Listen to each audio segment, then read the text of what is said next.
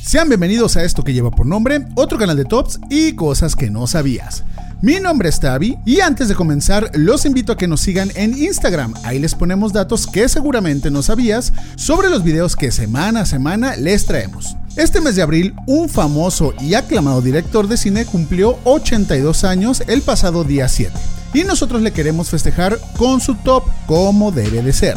El cineasta Francis Ford Coppola ha tenido una carrera llena de éxitos y sobre todo sus filmes han influenciado bastante a muchos directores que hoy en día se han convertido en los mejores del mundo.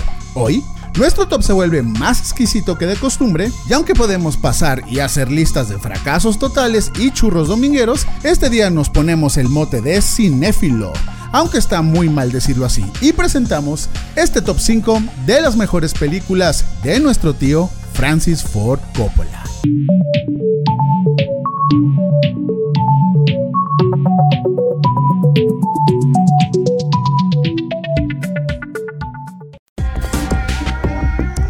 Número 5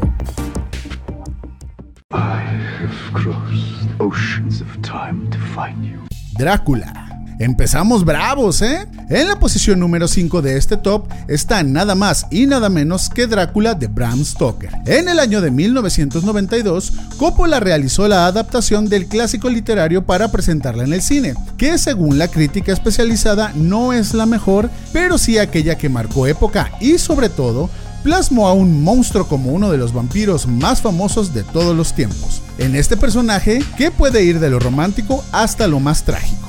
El reparto es un lujo, iniciando por el amo de nuestros corazones, Keanu Reeves, la bella y en ese entonces joven Winona Ryder y uno de los grandes actores del cine mundial, el maestro Gary Oldman. La figura que este gran actor representó al mundo se convirtió en un icono aterrador que hasta los Simpson fue a parar cuando el señor Burns adopta la forma de este maléfico vampiro al más puro estilo de Gary Oldman. La mezcla entre el erotismo, el suspenso y la historia que rodea da el claro ejemplo de que Coppola se lleva bien con todas las obras literarias y que logra adaptar de gran manera todo lo que tenga calidad y que se le ponga enfrente.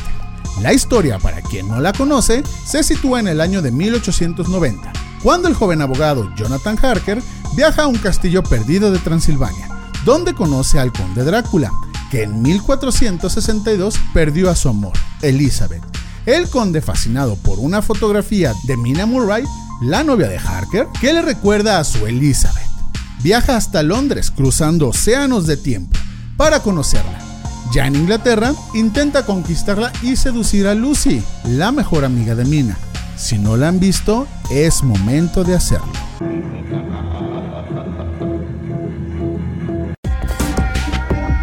Número 4. This is a world of hidden mics and two-way mirrors. A world where nothing is private. The Conversation. Podríamos decir que esta es una de las cintas, entre comillas, menos sonadas de Francis Ford Coppola. Y no se vayan a dejar venir con sus comentarios de que, ¿cómo es posible que no se hable si es un peliculón? Relájense amigos. Hablamos, digamos, de popularidad. The Conversation del año 1974 trata de la historia de Harry Cole, un detective de reconocido prestigio como especialista en vigilancia y sistemas de seguridad que es contratado por un magnate para investigar a su joven esposa que mantiene una relación con uno de sus empleados. La misión para un experto de su categoría resulta a primera vista inexplicable, ya que la pareja no ofrece ningún interés. Sin embargo, cuando Harry da por finalizado su trabajo, advierte que algo extraño se oculta tras la banalidad del caso, ya que su cliente se niega a identificarse, utilizando siempre intermediarios. Fíjense bien en esto. Si bien es una historia épica, muchas personas de crítica especializada esperaban algo tan grande como El Padrino. Lo que no sabían es que mientras The Conversation se lanzaba, Coppola ya estaba en el rodaje de la segunda parte de El Padrino.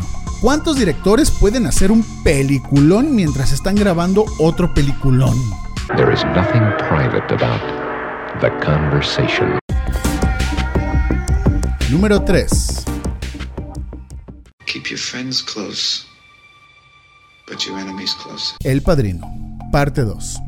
Seamos sinceros en este número 3 del top. Existen pocas cosas que son mejores que ver a Robert De Niro interpretando a Don Corleone de joven. La saga de El Padrino tenía ya un carry-on bastante avanzado con su primera parte, pero Francis Ford Coppola le dio ese toque especial para que muchos de ustedes seguramente estén dudando sobre cuál es mejor, si esta o la primera parte.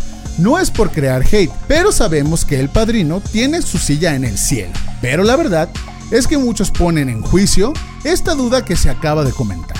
The Godfather Part 2 fue realizada en el año de 1974, tres años más tarde que su antecesora, donde Coppola sabe de nuevo impactar al dividir su relato en dos líneas temporales para que la del pasado cumpla dos objetivos.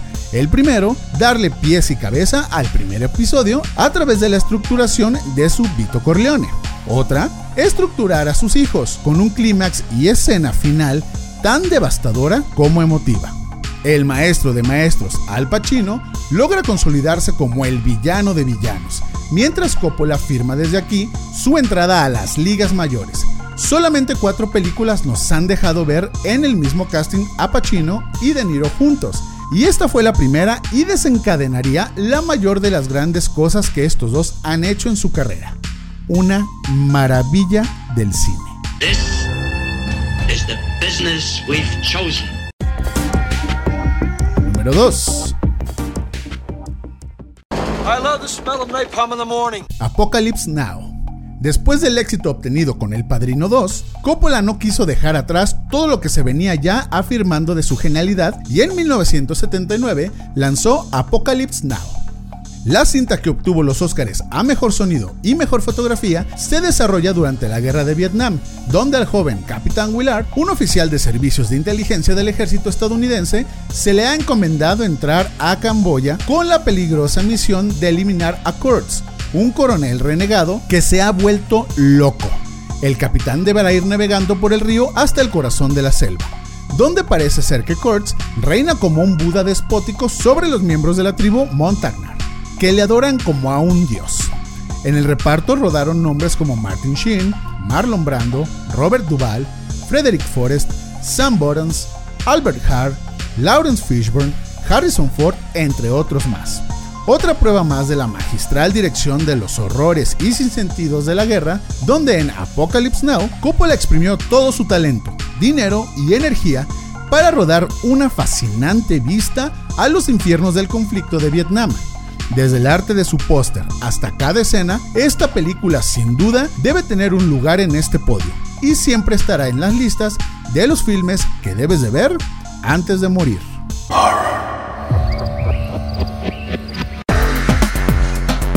Estamos llegando al número uno, pero antes de continuar, dale like, suscríbete y activa la campanita. Número 1. Godfather. The Godfather, El Padrino, la obra maestra y el top de tops en la historia del cine de este maldito mundo. En 1971, Francis Ford Coppola se destapa como uno de los próximos genios del cine y trae a esta vida la adaptación de la obra de Mario Puzo, El Padrino. Vamos por partes. ¿De qué se trata la cinta? En la América de los años 40, Don Vito Corleone es el respetado y temido jefe de una de las cinco familias de la mafia de Nueva York. Tiene cuatro hijos, Connie, el impulsivo Sonny, el pusilánime Fredo y Michael, que no quiere saber nada de los negocios de su padre. Cuando Corleone, en contra de los consejos de Il Consigliere Tom Hagen, se niega a participar en los negocios de las drogas. El jefe de otra banda ordena su asesinato. Ahí empieza entonces una violenta y cruel guerra entre familias de la mafia.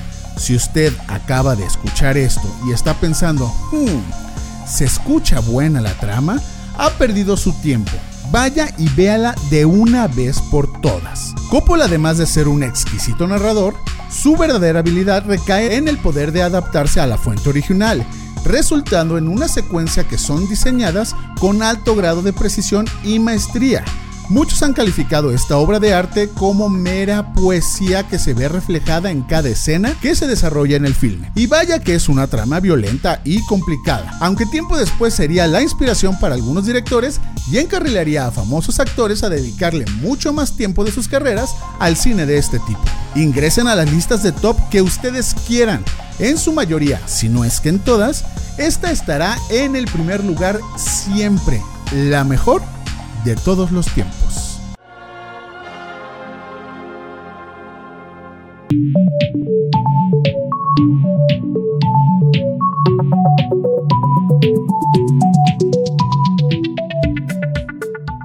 Así es, señores, el cine de Francis Ford Coppola debe siempre de estar en el podio. Y si usted no ha consumido nada de esto, déjeme decirle que se ha perdido de bastante aunque nunca es tarde para empezar. ¿Cuál es tu cinta favorita de Coppola? Platícanos en los comentarios y suscríbete a este canal. Activa la campanita de notificaciones y dale like a este y todos los contenidos que hemos hecho para ti en este tu sitio de preferencia que el internet sigue y seguirá necesitando. Mi nombre es Tavi, muchas gracias por ver esto llamado otro canal de tops y cosas que no sabías. I'm gonna make him an offer he.